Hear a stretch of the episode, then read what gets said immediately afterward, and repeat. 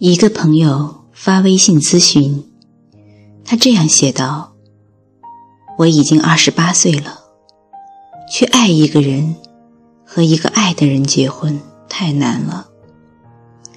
去年通过相亲认识的一个男的，没有感情，比我大八岁。我其实并不喜欢他，他在外地，平常通过微信聊天。”见面也就吃吃饭而已，想也就这样了，就直接结婚吧。上个月两家见了面，初步达成共识，今年完婚。可是照目前来看，筹备婚前的方方面面的事情，估计这个婚也比较难结。我在想，如果我一辈子都一个人的话，会怎么样？我深深相信，随着社会的发展，结婚生子这事儿会越来越成为一种生活方式，一种越来越轮不到外人说三道四的纯个人化的选择，而并非人生的标配。如果一辈子一个人，你能想到的最坏的场景会有什么呢？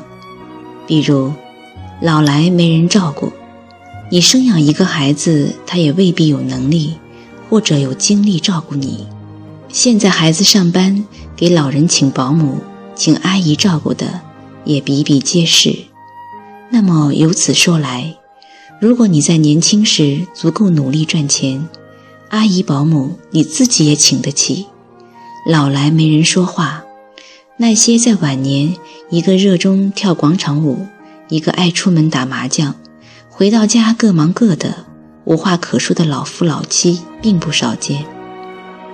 老了老了，真正说得上话的伴儿却成了邻居、老年社团的老姐妹，甚至是狗。想想也真可怜。由此看来，假如你是一个在年轻时就重视社交、经营自己的朋友圈的人，老了也不会没人说话。还有呢，生病怎么办？心情不好时怎么办？寂寞时怎么办？其实我们都知道，以上这些并不是婚姻能解决的问题，而是你自己要面对的问题。无论到任何时候，你都无法指望任何一个别人给你带来十足的保障和保护。当你知道生活中你只能靠自己，你也就会格外的珍惜自己和经营自己。你的健康、你的社交、你的自我情绪调节的能力，以及你的银行账户，都是如此。这些靠自己才最靠谱。一辈子不结婚，可能会免于遭受很多的负能量。没有人陪伴，但也没有人折磨自己。不过，我依然相信，好的婚姻是值得一生期待的一桩美事。那种为了他更好的全身心的付出，那种为了让关系更好的忍耐与体谅，还有那些因为爱才能感受到的满心的喜悦和踏实宁静的感觉，这些。都必须通过建立情感关系才能得到。我的道理是，人不见得要结婚，但要学会建立亲密关系；人不见得要生孩子，但是要学会爱人。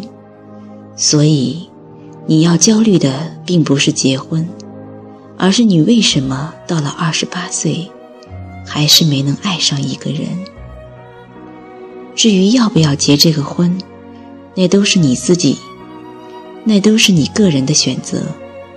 不过每个人都必须为他的任何选择付出相应的代价，不结婚也一样。以上的话，说给爱自己的人。